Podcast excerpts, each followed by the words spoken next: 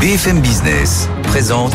Tous les jours, j'entends quoi? De nouvelles solutions, de nouvelles entreprises, de nouvelles levées de fonds. Mais c'est extraordinaire. J'ai dit qu'il y a un vrai souci, il faut créer de l'emploi. Je suis assez d'accord avec euh, ce qui a été dit. Il suffit d'écouter BFM Business. Voilà, magnifique. Guillaume Paul, Good Evening Business. Il est bientôt 18h, soyez les bienvenus dans Good Evening Business comme tous les soirs, bien sûr en direct sur BFM Business. Dans l'actualité ce soir, il y a donc cette grande fête de la consommation qui bat son plein, le Black Friday édition 2023. Il a commencé un petit peu avant ce vendredi. Il va se poursuivre en grande partie avec euh, pendant ce week-end de samedi et de dimanche. Alors Black Friday qui a une saveur un petit peu particulière cette année parce qu'il est entrecoupé de pas mal de mouvements de grève du côté des centres de tri d'Amazon en Europe notamment où on dénonce les conditions de travail bien sûr du jeu américain. On va voir ça bien sûr dans, un instant. Euh, sinon on a un gros, très gros investissement de Nissan en Grande-Bretagne, 2 milliards de livres pour accélérer sur l'électrique. On verra ça avec Justine Vassogne. Et puis ce chiffre absolument terrible en France, vous avez quasiment un salarié sur deux qui est en situation de détresse psychologique. 48% pour être précis. Les mots ont un sens, ils traduisent une certaine réalité. Vous verrez que ça concerne notamment certaines tranches d'âge en particulier. Voilà pour les grands titres qu'on va développer dans un instant. Les experts arrivent dans un quart d'heure. On reviendra un petit peu sur tout ce qui s'est passé cette semaine. Bien sûr, la victoire de l'extrême droite aux législatives aux Pays-Bas. Et puis, cette grande séance marketée industrie par le gouvernement avec euh, en point d'orgue l'investissement de Novo Nordisk hier à Chartres. On posera la question, est-ce que tout ça n'est pas des petits airs de cache-misère puisqu'on parle de réindustrialisation? Voilà le programme non exhaustif. On est ensemble jusqu'à 19h sur BFM. C'est parti. Good Evening Business, le journal.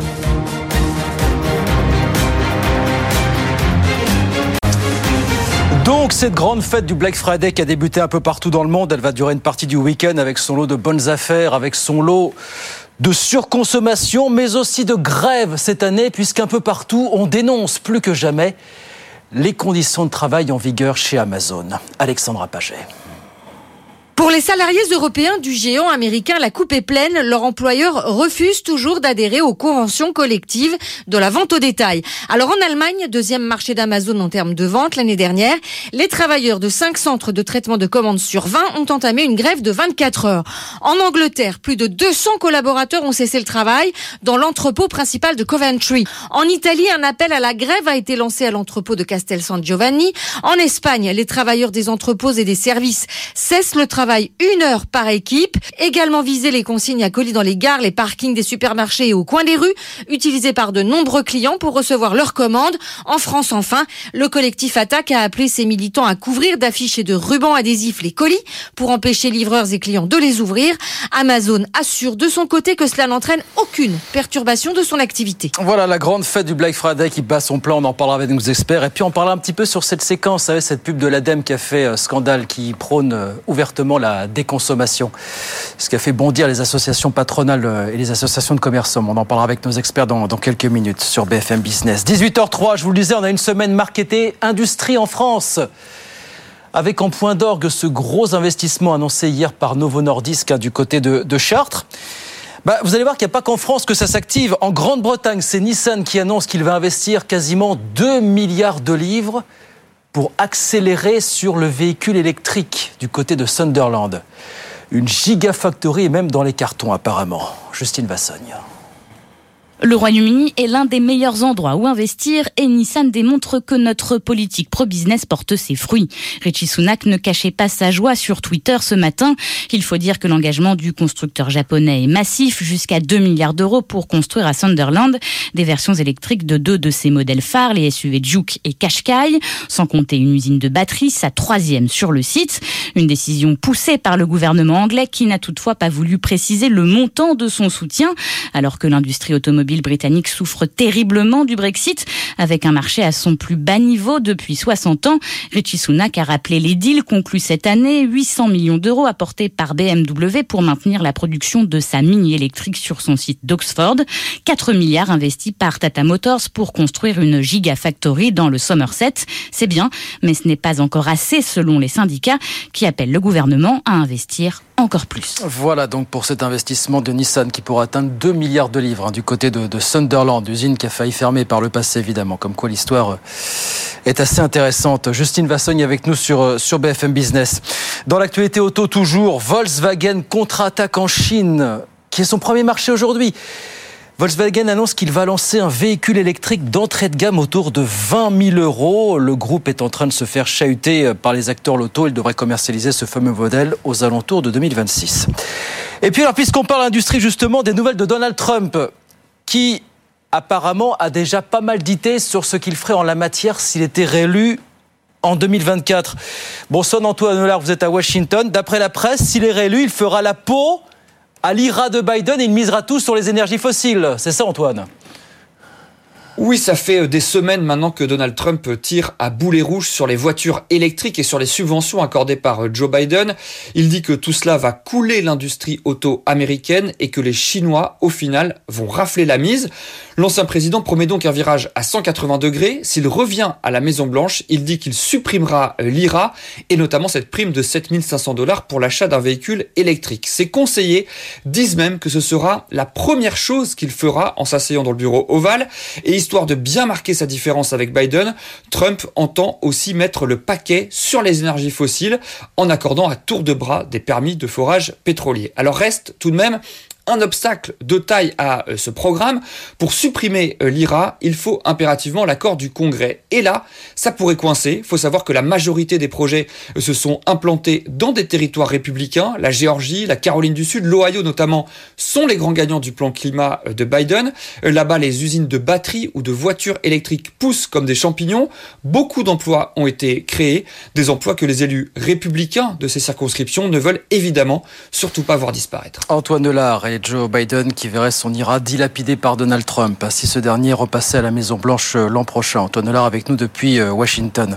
Cette petite phrase du patron d'EDF ce matin, nouvel EPR en 2035, c'est un objectif très exigeant. Voilà ce qu'a déclaré Luc Raymond, nouvel EPR programmé pour 2035 euh, du côté de Panly. Vous savez que c'est le premier d'une nouvelle série de 6 dont la construction avait été annoncée par Emmanuel Macron. C'était à Belfort il y a de ça quasiment deux ans. 18h06 en France toujours, ces chiffres qui ne laissent pas indifférent 48% des salariés français, dont quasiment un sur deux, quasiment un salarié sur deux est en situation de détresse psychologique. Étude du cabinet Empreinte Humaine, les mots sont forts, les jeunes et les seniors apparemment sont particulièrement concernés. Caroline Morisseau. Les chiffres sont alarmants. Près de la moitié des salariés français, 48%, se disent en détresse psychologique. Pire chez les plus de 60 ans, c'est 60%, 32 points de plus qu'il y a un an. Un bon spectaculaire lié, selon le responsable de l'étude, à la réforme des retraites.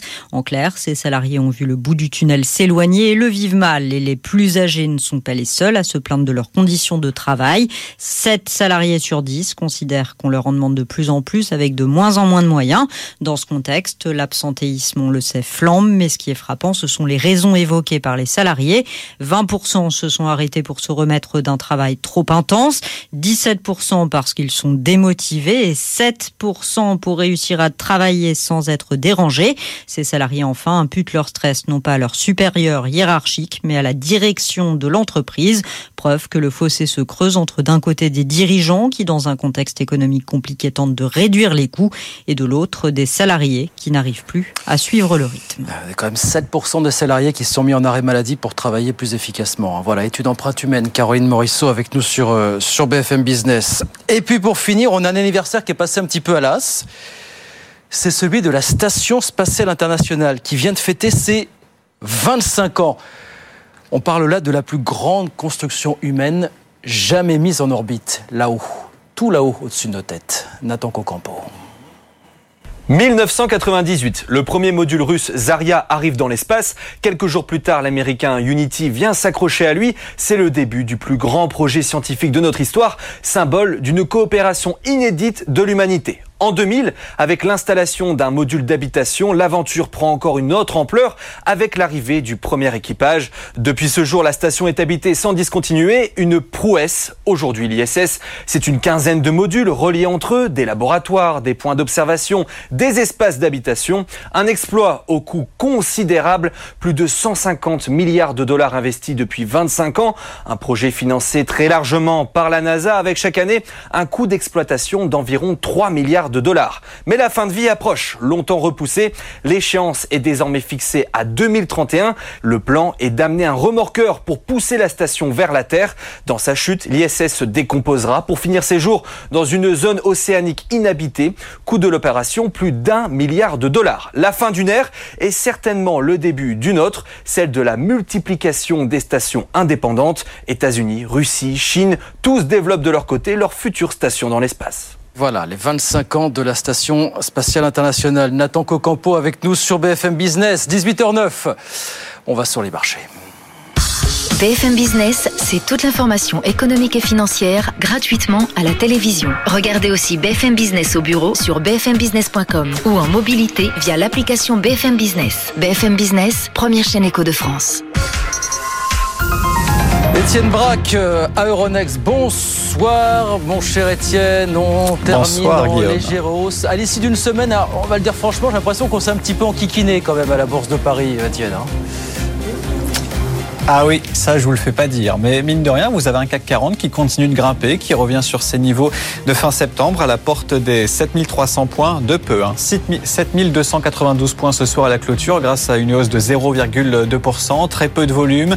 À Wall Street, c'est très calme également, surtout que la bourse américaine va fermer ses portes dans un peu moins d'une heure à 19h. Les Américains vont ensuite aller faire le Black Friday, le tout au lendemain d'une séance qui n'a pas eu lieu hier avec euh, Thanksgiving aux États-Unis. À noter que le secteur du luxe sous-performe aujourd'hui avec euh, notamment euh, Apple qui perd du, terrain aux États-Unis puisque selon une étude de Counter Research, eh bien vous avez des ventes d'iPhone en volume qui ont baissé de 4% en Chine sur les premières semaines du mois de novembre. Ça montre bien que la consommation, la reprise en Chine reste particulièrement poussive. Donc vous avez des titres comme LVMH qui cède 0,6%, 706 euros, Hermès moins 0,4% à 1951 euros. Et puis Laurent Perrier, petit groupe, hein, mais qui produit du champagne, a publié des résultats aujourd'hui. Et dans les perspectives, là aussi, beaucoup de, de prudence dans le contexte actuel. À noter que le pétrole retrouve la barre des 81 dollars, l'euro dollar toujours au-delà des 1,09 et donc la bourse de Paris qui signe une nouvelle hausse, la troisième consécutive,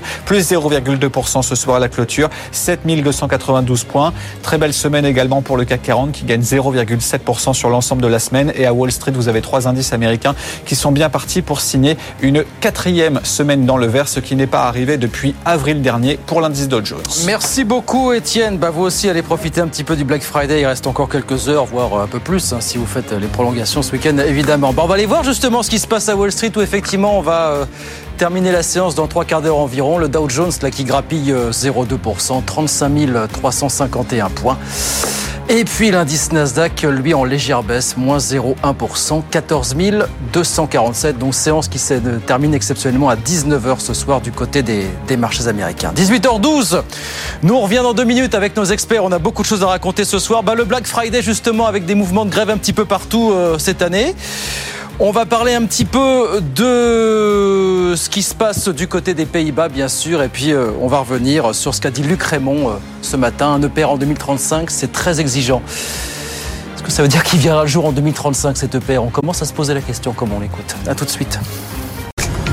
BFM Business présente Good Evening Business, les experts du soir.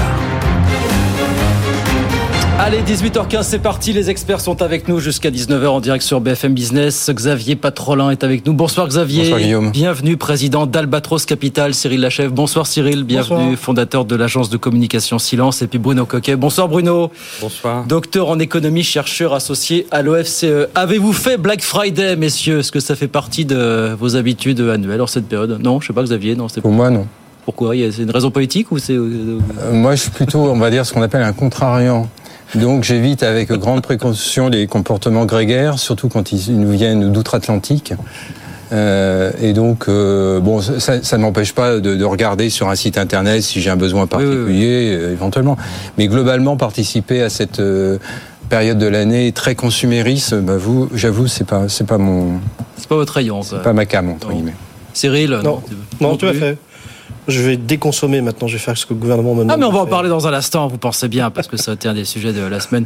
Bruno, non Vous déconsommez ou pas Pareil, vous êtes. Euh, non, pas forcément, je ne déconsomme pas, mais euh, bon, le temps était gris, pas black hein, aujourd'hui, donc euh, du coup. Euh, euh, non, moi, je, enfin, toutes ces promotions, c'est fatigant. Hein. C'est comme quand on passe devant un restaurant qu'il y a un maître d'hôtel qui essaye de vous alpaguer avec son menu, on n'a pas plus faim, quoi. Donc, voilà. euh, fondamentalement, je ne mange pas plus parce qu'il y a de la promo. C'est un pragmatique, comme on dit. Bon, on va en parler un petit peu de ce Black Friday parce que cette année, il a, alors, il Black Friday avec son lot de bonnes affaires, de surconsommation mais aussi de grève cette année un peu partout. Bonsoir Camille Bourg. Euh, un peu partout en Europe, notamment sur le thème des conditions de travail. Il y a des centres de tri, des centres Amazon qui sont en grève cette année. Hein. Oui, effectivement, Guillaume, des mobilisations et des grèves dans plus de 30 pays.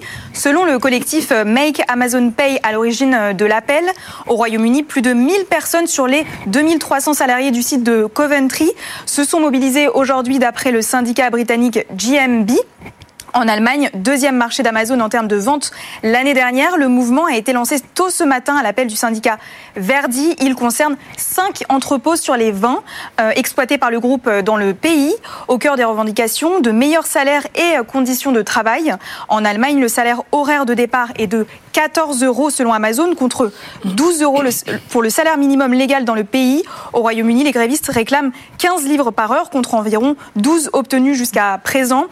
Et puis en France, Attaque a appelé ses militants à couvrir d'affiches et de rubans adhésifs les colis pour empêcher livreurs et clients de les ouvrir. Le collectif considère que le Black Friday est une célébration de la surconsommation et de la surproduction. Si les syndicats estiment que ce Black Friday pourrait être la plus grosse journée de grève dans l'histoire d'Amazon, le géant américain pense quant à lui que cela n'aura pas d'impact majeur sur ses activités. Merci beaucoup Camille. Camille Bourg avec nous sur BFM Business. Est-ce que vous sentez monter un mouvement de front contre le modèle Amazon? Voilà qu'on voyait que ça manifeste un petit peu partout en Europe, notamment contre les conditions de travail, les conditions salariales.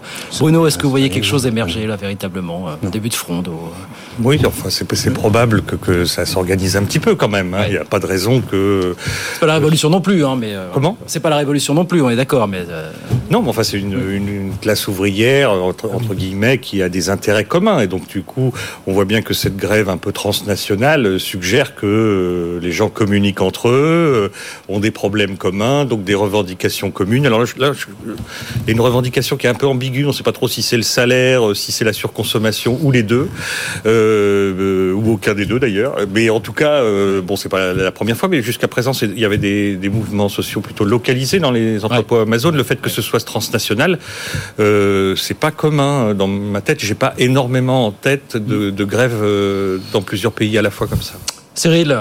Ben, Amazon devient, j'allais dire, une entreprise mature, donc qui affronte des problème d'entreprise mature. Hein. C'est, c'est un GAFAM qui est quand même maintenant oui. euh, effectivement suffisamment gros en termes de main-d'œuvre pour avoir ce genre de, de problème. C'est vrai que l'histoire d'Amazon est intéressante parce que quand on connaît les salariés d'origine d'Amazon, il y avait quand même un véritable attachement à cette entreprise, contrairement à l'image un peu véhiculée, notamment dans les, dans les territoires français où les, enfin, quand, quand, on a, quand Amazon installe un entrepôt, c'est quand même tout de suite un, un nombre d'emplois considérable euh, et euh, quoi qu'ils en disent euh, au Parlement, les, les députés, euh, quand ils deviennent maires ou redeviennent maires avant le cumul du mandat, euh, enfin quand le cumul des mandats était autorisé, ils aimaient beaucoup euh, comme maire avoir un atelier Amazon. Donc ça, enfin entrepôt Amazon. Donc ça, c'était la l'Amazon d'avant. Maintenant, effectivement, euh, entreprise qui devient confrontée à, des pressions salariales comme toute entreprise, et puis forcément avec à terme la crainte de robotisation, parce que c'est quand même ouais. très impressionnant un atelier Amazon. Enfin aujourd'hui Amazon déjà très robotisé, donc forcément il faut s'attendre à ce que ça se durcisse progressivement au, au plan social. Ouais. Xavier Patrola.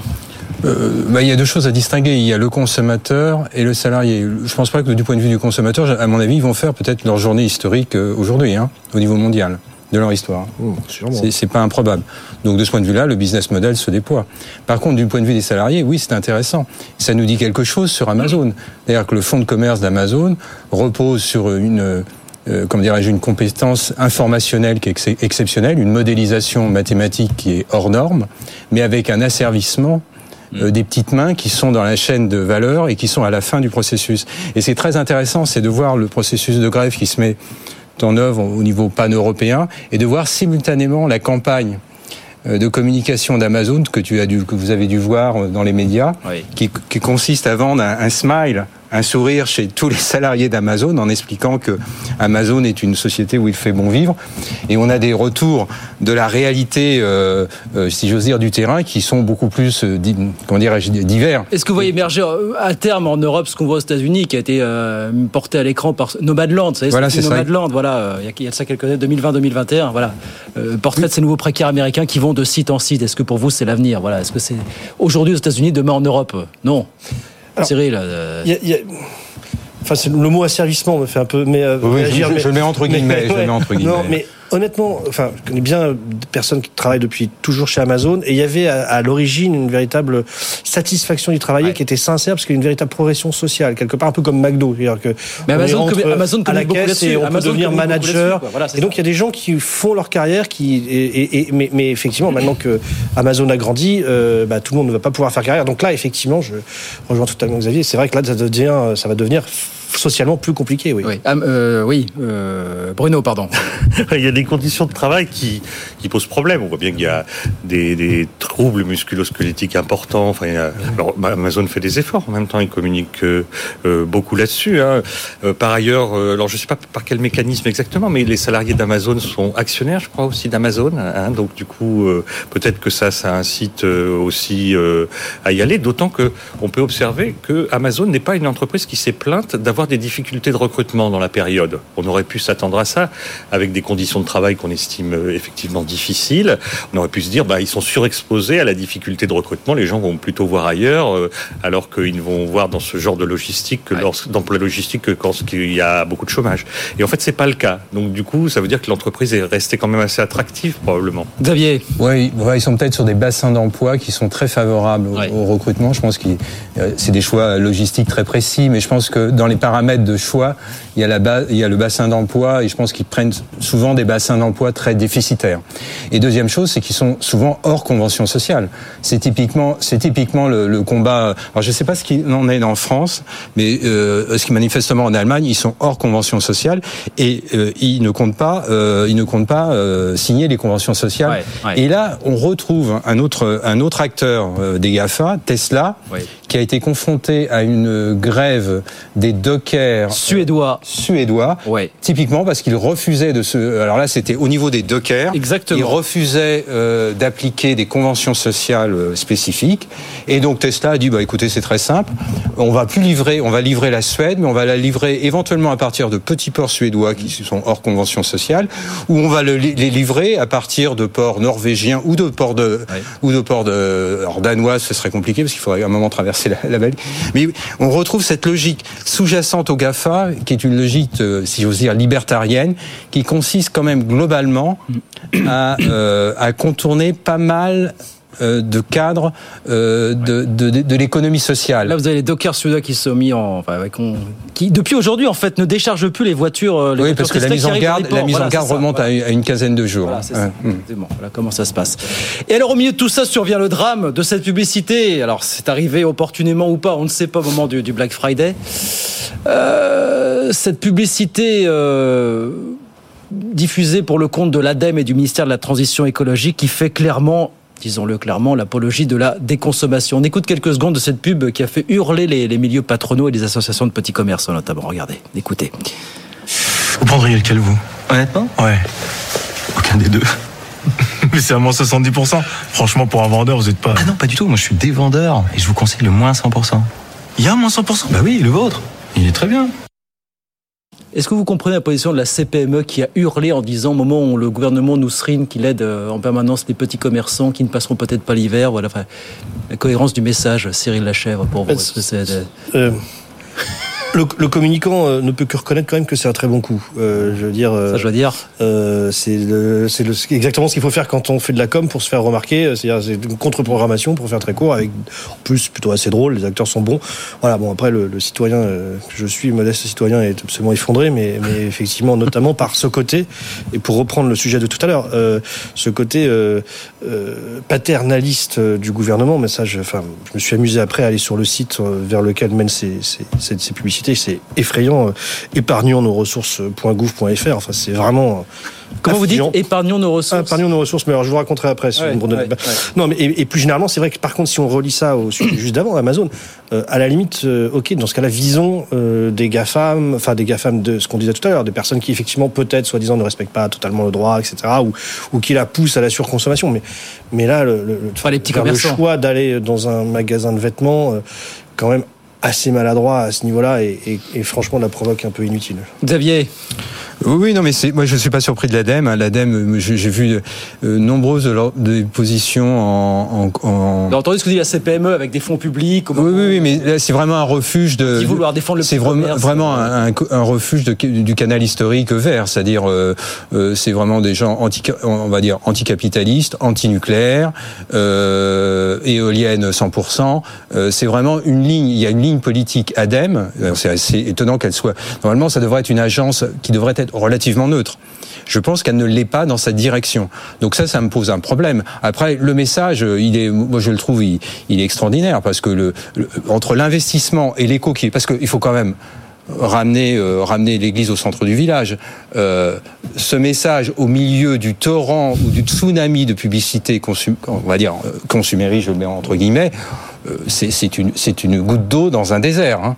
Donc, mais par contre, la réaction des acteurs euh, économiques, donc des milieux CPME, patronaux, et commerçants, ouais. donnent au fond leur réaction relaye. Ils, ils croient défendre le petit commerce, mais au contraire, ils, ils, ils font, ils sont chambre d'écho d'une campagne de publicité qui n'aurait jamais dû voir le jour. Parce que cette, pour que cette campagne de publicité soit efficace, il faudrait qu'elle ait été calibrée, euh, je dirais, au niveau national, bien avant, et surtout qu'elle soit.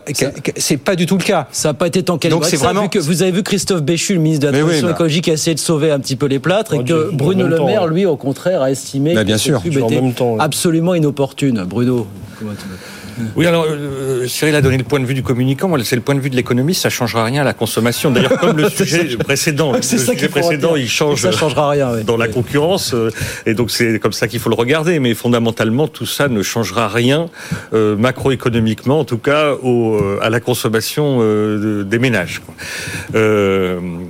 Après, il y a quand même un point de cohérence euh, dans le gouvernement. Il y a quelque temps, on nous a mis en avant un plan de revitalisation du commerce de centre-ville ou quelque chose comme ça. Je sais plus comment ça s'appelait.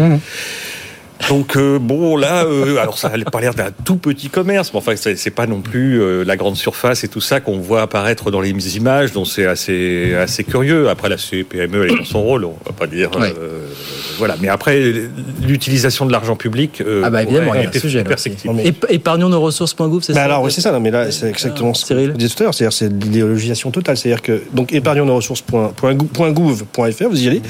Donc là, vous avez des petits quiz. Euh, par exemple, ai-je vraiment besoin de cet objet Euh, là, vous répondez, euh, soit j'en ai vraiment besoin, euh, ça peut être une envie passagère ou je ne sais pas. Euh, Je ne sais pas, et on me répond avec nos impôts. Hein. Bah, si vous ne savez pas, vous pouvez attendre, et puis si vous en avez encore envie dans quelques jours, éventuellement, vous pouvez réenvisager. Enfin, un truc de dingue. Et alors après, il nous apporte, il nous, donne la méthode Bisou, donc très fier, créée par deux personnes dont il donne les noms. Je vais pas le faire la publicité là. Donc Bisou, hein, comme un bisou. Sans... Alors B comme besoin. Est-ce que j'ai besoin d'un objet? Bon, I, est-ce que j'en ai besoin immédiatement Donc S, est-ce que je n'ai pas quelque chose de semblable déjà Donc euh, là, quand même, ça devient de l'abêtissement total. O, ça, quand même, à la limite, bon, est-ce que j'ai vérifié l'origine du produit euh, Glisser un peu comme ça. Puis alors le U, euh, est-ce que c'est utile si, Est-ce que je peux m'en passer Donc bisous. Euh, Enfin, en gros, pour moi, s'il si, n'y a, a- qu'il y a que la nourriture, euh, évidemment, boire et manger qui soit un besoin euh, qui réponde à tout ça. Donc, enfin, le truc est complètement débile. Enfin, c'est, Incohérence et oui, incohérence et inf- infantilisation. Ah, c'est quelque exactement part, ça. Et ça pose une question sur le rôle de l'ADEME et, ça- et, le, et la supervision des agences dites indépendantes. hein. Je, moi, je pense que c'est un, un- un- c'est un vrai sujet de, de moyen terme. Voilà, en tout cas pour cette publicité qui nous a fait, qui nous a fait la semaine. On va pas se raconter l'histoire hein, sur BFM Business. BFM Business présente Good Evening Business, les experts du soir. Allez, les experts sont là jusqu'à 19h sur BFM Business. Xavier Patrolin, Cyril Lachèvre et Bruno Coquet. Tiens, avant de parler d'EDF, je voulais vous dire un mot de, vous avez vu ce qu'a déclaré Christine Lagarde aujourd'hui, qui a dit, bah, mon fils, elle qui est pas très branché crypto, elle a dit, mon fils, il avait fait un investissement en crypto, il a perdu quasiment tout ce qu'il avait gagné. Comme quoi, voilà. Vous avez vu ça? Voilà. Il a perdu 60% de sa mise de, de départ. Elle qu'on dit pas très euh, branchée crypto. Vous voyez, comme quoi c'est. Oui, et, et pas branché crypto, mais ça n'empêche pas l'institution BCE de Sûr. travailler sur, Sur l'euro numérique, numérique, euh, sûr, ardemment. sûr. Ah oui, ah oui. Euh, et je comprends pourquoi les banquiers centraux ne sont pas euh, branchés euh, crypto. Crypto, bah, tout simplement parce que les cryptos sont, se construisent contre le- Et les oui. institutions monétaires que sont les banques centrales, Hein, puisque le fonds de commerce de la des, des crypto-monnaies, c'est la, négation des monnaies fiduciaires et des monnaies souveraines. Oui. Hein, donc c'est la remise en cause de la souveraineté des États et des banques centrales. Donc il est logique que les banquiers centraux, dont Christine Lagarde, soient plutôt une opposante. Petite phrase de la présidente de la Banque Centrale Européenne euh, aujourd'hui. Alors le patron d'EDF qui s'exprimait pour la première fois oralement euh, ce matin, il était chez nos confrères de, de France Info. Allez, il a dit un mot de cet EPR, vous savez, le premier EPR de la nouvelle série qui est censé être opérationnel en 2035. On lui a demandé comment est-ce qu'il voyait cette échéance. Bon, ça sent peut-être pas la sérénité à 100%. Écoutez, Luc Raymond. Très exigeant. Ça doit venir de pair avec tout le travail que nous devons faire sur le parc nucléaire existant pour augmenter le niveau de production. Et, nous sommes bien en chemin pour augmenter le niveau de production. Mais ça, c'est la responsabilité d'EDF. Donc, toutes les équipes d'EDF, tout le monde est mobilisé. L'ensemble de la filière industrielle qui travaille avec nous, qui euh, concerne des centaines de milliers de personnes en France, sont mobilisés pour atteindre cet objectif. C'est exigeant, encore une fois, mais c'est à nous de remonter cette capacité de construction à l'échelle industrielle. C'est probablement le principal défi d'EDF pour la décennie qui vient. Voilà, Alors, il le dit deux fois, hein, c'est exigeant. Moi, je sais pas vous, quand il, j'entends, quand il dit c'est exigeant, moi j'entends ça va être chaud. quand même. Cyril Lachèvre. Bah, il, a, il a plutôt 2035. raison, il a plutôt raison d'être prudent vu euh, tous les déboires qu'on a connus. Mais avant même de rentrer dans le, dans le détail de l'EPR, il y a, il y a une réalité. euh, il faut qu'il faut se dire, euh, on a du mal à l'avouer, mais il faut l'admettre, on ne sait plus construire de centrales nucléaires en France, au-delà même de la euh, technologie. Et, et ce qui fait encore plus mal, c'est quand on sait maintenant qui maîtrise la construction des centrales nucléaires. Quand on regarde le panorama international, on a le meilleur, enfin le premier, c'est Rosatom, le russe. Il y a les Chinois, mais les Chinois exportent pas beaucoup. Donc, mais les Chinois, ils ont testé, ils sont en train de faire chez eux toutes les technologies. Donc eux, ils maîtriseront un jour toutes les technologies. On a oublié les Sud-Coréens parce qu'ils nous avaient donné damé pion euh, dans les Émirats Arabes Unis. Ils n'ont pas trop transformé l'essai, mais enfin, ils savent plus ou moins. Et les Américains qui, à petits pas, reviennent. Ils ont racheté Westinghouse aux Japonais euh, après le Fukushima.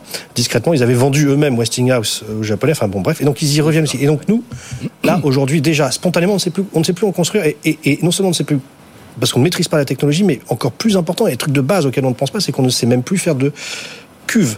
C'est-à-dire, on ne sait, on n'a plus des soudeurs. On n'a on, on n'a plus tous ces petits métiers entre guillemets industriels, ces petites mains qui sont en réalité très technologiques maintenant vu la difficulté des choses. Ceux-là, ils sont plus en France. Donc, ne- ne- avant même de parler de technologie, On il faut déjà savoir-faire. reformer des, pendant des années et des années des euh, petites compétences entre guillemets, mais fondamentales. Oui, en 11 ans. 2035, c'est dans 11 ans hein, sur le papier, hein, Bruno. hein, donc, euh, Et donc exigeant pour moi, ça veut dire on va pas y arriver dans les D'accord, donc on est d'accord. choses égales par ailleurs. C'est exigeant, ça que je c'est-. Le alors on a les faits. Donc on a la- l'EPR construit par EDF en Chine. euh, bon, des années de retard et puis les, je pense qu'il est toujours à l'arrêt là. Enfin, il était à l'arrêt depuis la fin de l'année dernière. Je pense qu'il est encore. Euh, en Finlande, pareil. On a des, on a eu euh, des années, et des années de retard. euh, euh, ça a été arrêté là encore, je crois récemment. Flamanville, euh, bon, on part de 3 milliards, on arrive à une vingtaine et avec 12 ans de retard. Donc on a, voit, bien qu'il y a des problèmes technologiques, enfin. de process déjà, dans, ces problèmes de process, des problèmes technologiques probablement, et puis des problèmes de, de coûts. Et ça veut dire, moi ce que j'entends dans le exigeant, ça veut dire que les moyens à mettre en œuvre ne sont pas réglés. La question c'est comment ça remet en question les plans sur la décarbonation euh, annoncés par le gouvernement.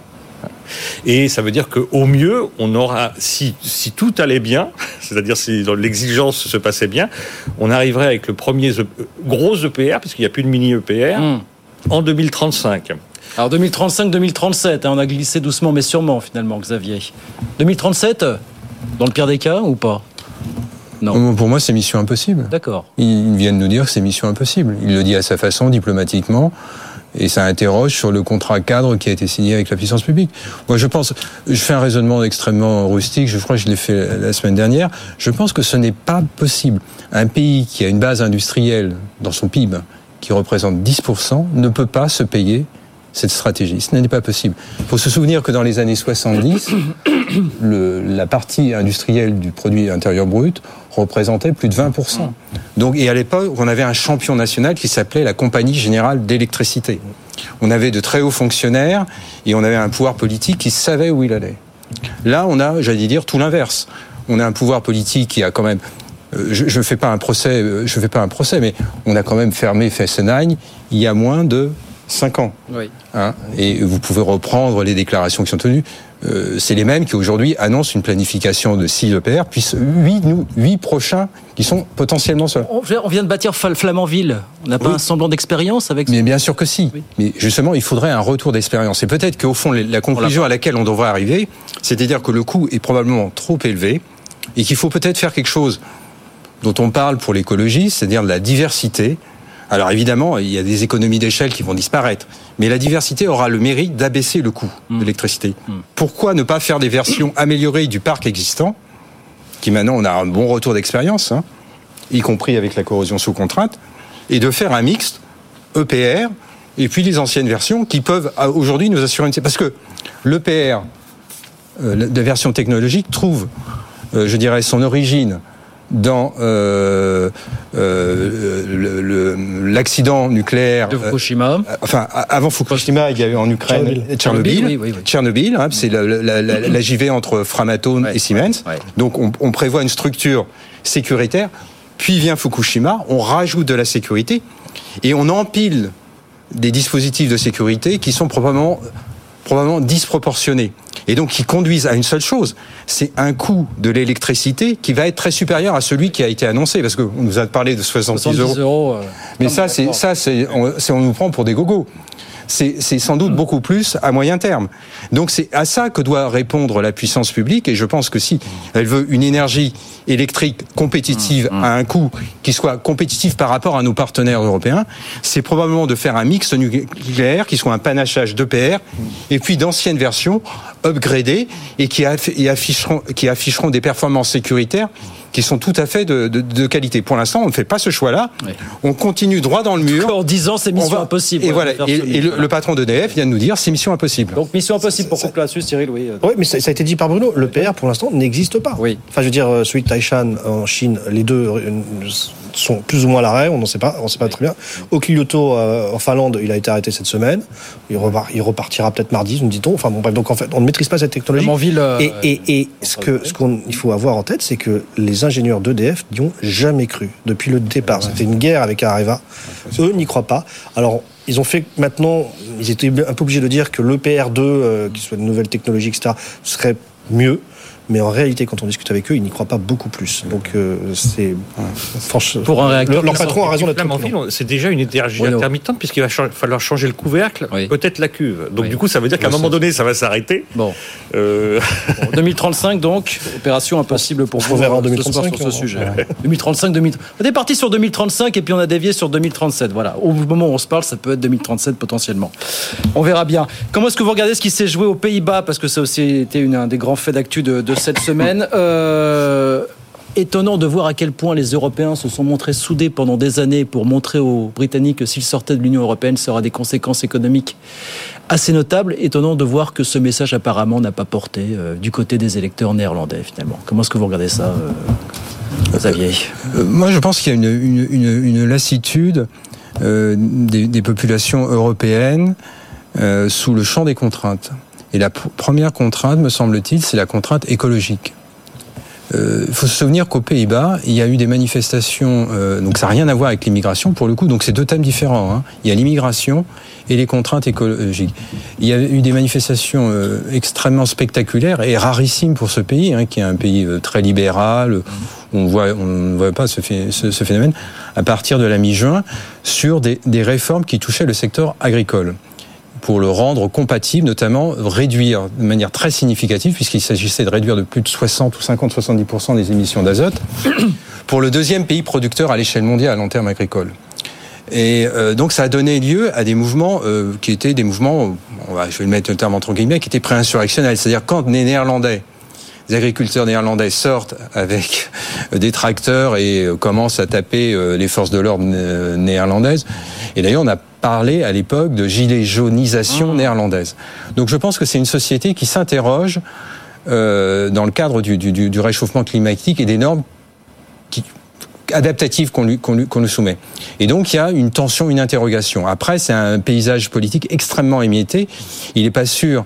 Euh... Il n'est pas du tout sûr d'avoir une majorité. Hein, Exactement. Pour des mois de négociations. Et voilà, donc ça risque d'être très long. Mais je pense qu'il y a un phénomène de lassitude des populations européennes face aux dictats euh, non pas que les, les, populations européennes nient le réchauffement climatique. Ça, la prochaine révolte peut-être. Mais voilà, voilà à mon avis, c'est celle-là plus que l'immigration, c'est celle-là qui, à mon avis, me semble. Bruno Coquet. Euh, moi, je crois que la première leçon elle fait écho à votre question, c'est-à-dire euh, on a là un pays qui va plutôt très bien économiquement. Euh, le taux d'emploi de plus de 80%, le taux de chômage à 4%, la dette publique c'est 50% du PIB. ils ont ils ont eu beaucoup d'inflation, mais ils l'ont plutôt bien accompagné avec aussi des chèques et des choses comme ça. Et un leader populiste donc qui soulève, pose l'idée d'un référendum pour ou contre le maintien dans l'Union européenne. Voilà, c'est ça. Qui... Mais c'est le, le, deuxième sujet. Mais sur le pays qui va bien, c'est quand même l'idée que c'est parce que ça va mal que les extrêmes arrivent au pouvoir et donc il suffit de résoudre euh, des problèmes économiques et ça va résoudre le reste. Donc ça, ça dément cette, cette euh, approche-là. L'autre point qui est, euh, qui est plus problématique pour nous tous, c'est l'Union européenne. C'est un pays fondateur. Donc du coup, c'est un pays extrêmement important dans l'Union européenne, un pays qui sert à, faire des compromis également. et donc, ça pose question sur comment ça va se passer à Bruxelles. Alors, apparemment, il est plus pour euh, une sortie, mais pour peser. Euh, enfin. On ne sait pas si euh, sera à la tête du gouvernement, mais en tout cas, euh, son parti est pour plutôt peser sur les décisions européennes et pour diminuer la contribution des, Pays-Bas plutôt que pour une sortie. Et donc, du coup, c'est probablement des difficultés à, à venir pour nous. Après ça, je pense qu'il ne faut pas se leurrer non plus. C'est pas parce qu'on a des gens qui ont en commun d'être contre euh, plus d'Union européenne, comme Viktor Orban ou euh, Gerd Wilders, que pour autant ils ont plus d'intérêts en commun. Quels sont leurs intérêts communs? C'est ça la vraie question. Et donc, euh, moi, je n'ai pas la réponse à cette question. Zéro réaction sur les marchés financiers au passage depuis hier après cette victoire. Oui, Cyril, pour vous. Bah, peut-être parce qu'ils pensent que. Il n'y aura pas de majorité. oui, voilà. Mais enfin, ça veut dire effectivement quelque chose. Ce qui est, très inquiétant, c'est que quelque part si j'exagérais un peu, c'est presque le meilleur élève européen, celui qui a tout bien fait, qui a eu les bonnes notes, euh, qui a essayé de pousser les autres à avoir les bonnes notes. Peut-être parfois, c'est pas toujours mm. facile de négocier euh, des, les, les, Hollandais dans, dans, dans, dans, les, les écofines et autres. Enfin, bon, euh, ils étaient plus durs que les Allemands à notre égard, hein, notamment en matière de dépenses publiques. Bref, mais eux, ils ont le sentiment d'avoir fait tout ce qu'il fallait faire, d'appliquer toutes les règles, etc. Euh, et, donc c'est finalement eux qui aujourd'hui euh, commencent à vaciller. Et, le plus mauvais élève, celui qui est sorti, c'était les Anglais parce qu'eux, ils trichaient en permanence, si je puis dire. Enfin, c'est très schématique, mais c'est un peu la réalité. Et donc c'est ça qui est quand même fondamentalement inquiétant. Oui. Les problèmes orthogonaux, c'est ça que ça veut dire, hein, qui sont orthogonaux à la situation économique, euh, euh politique en Europe. Euh, L'immigration en, en, est un, certainement. Euh, c'est euh, pas le seul. Il y a aussi les, les, les problèmes autour de l'écologie et ce qui en dépend. Mais bon, c'est le bon élève qui déraille. Ouais, Très vite là-dessus. Oui, et surtout, c'est à six mois des élections eh européennes. Et, oui, et, oui, et, donc, ça annonce probablement des élections européennes, une, une assemblée européenne qui sera extrêmement panaché, qui sera probablement ingouvernable, et une Commission européenne qui en sortira, qui sera, euh, à mon avis, euh, dans une très grande difficulté opératoire. Donc ça, ça, laisse augurer... Déjà d'une campagne haute en couleur. Voilà, et, et surtout d'un mandat de, de, cinq, de cinq années là, qui, va, qui risque d'être enfin, très compliqué. Oui, parce qu'il faut rappeler que le président de la Commission européenne est choisi dans le groupe parlementaire euh, oui, majoritaire. Bien sûr. Et que du coup, si on a un éclatement, là, on n'a plus de vraie euh, visibilité. et je pense que ça, et la nomination des commissaires, ça va être super compliqué. Hein, donc... Euh, on a eu une année 2024 assez haute en couleur en Europe, effectivement, de ce point de vue-là. On a quelques minutes pour parler un petit peu d'industrie. Je vous demandais un petit peu comment est-ce que vous avez regardé la, séance industrie en France euh, cette semaine, avec en point d'orgue l'investissement annoncé hier par euh, Novo Nordisk. On y était d'ailleurs hein, avec BFM Business. Juste, je sais pas si vous avez vu passer cet article de la presse anglo-saxonne qui nous dit que Donald Trump, s'il est élu l'an prochain, évidemment se débarrassera de l'IRA chez Joe Biden, mais lui veut fortement, vous voyez si vous nous regardez à la télévision, miser sur les énergies fossiles.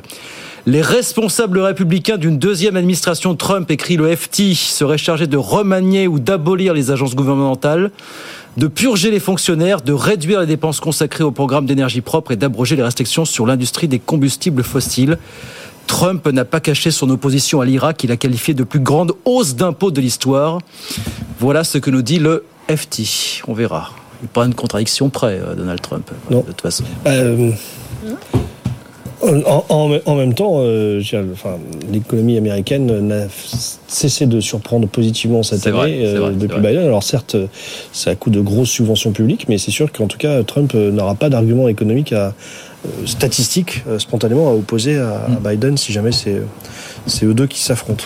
Donc il choisit de dilapider l'I- l'IRA. euh, Mais, mais, mais, mais cela dit, au-delà de ça, effectivement, euh, ce retour à l'énergie fossile, hein, pour revenir au sujet juste précédent aux Pays-Bas, c'est la même chose que dans le programme de devise. C'est, c'est, on sent effectivement que La là révolte, aussi, tout ce qu'on dit d'ailleurs nous-mêmes, c'est question de décroissance, de déconsommation. Enfin, il y a, y y des véritables tensions sociétales en train de s'opérer à ce niveau-là. hein. Les Gilets jaunes ont vraiment été précurseurs de quelque chose, c'est ça qu'il faut comprendre finalement. en Bien sûr. 2018, Voilà. Bien sûr.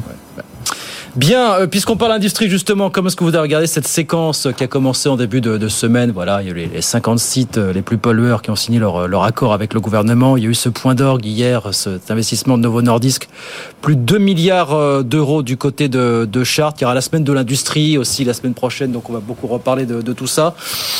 Depuis toutes ces années qu'on parle de réindustrialisation, est-ce que vous dites, bah finalement, les chiffres montrent quelque chose, plus qu'un inversement de tendance ou pas véritablement finalement, Xavier Non, je pense qu'on arrête le déclin. C'est pas de mauvaises nouvelles, donc on va pas non plus euh, tirer sur l'ambulance ou, cracher dans la soupe. Mais prenons l'investissement, l'investissement d'hier. J'en- J'entends le président de la République dire c'est très bien, ça va augmenter notre balance commerciale. Oui, c'est vrai.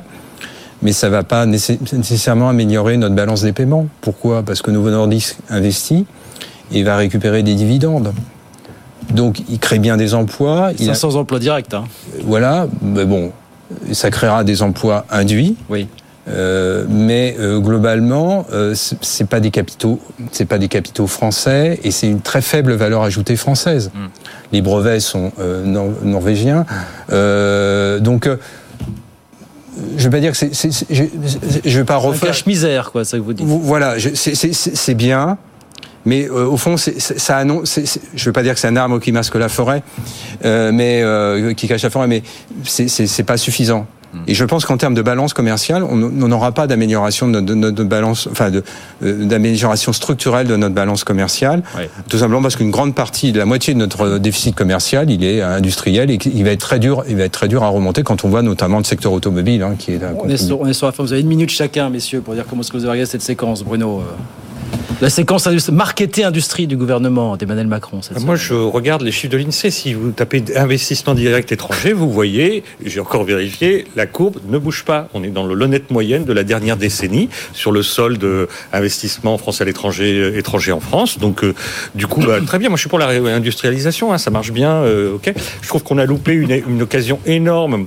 Euh, avec Renault Nissan, euh, on voit bien que ce que fait Nissan aujourd'hui, on aurait peut-être pu euh, l'éviter. Et troisième remarque, c'est sur Donald Trump. Moi, je pense que c'est les investissements. S'ils sont déjà là, il a raison d'arrêter l'IRA. Puisque les investissements sont déjà là. vrai, vrai, ils sont là. Et donc, du coup, pourquoi pas?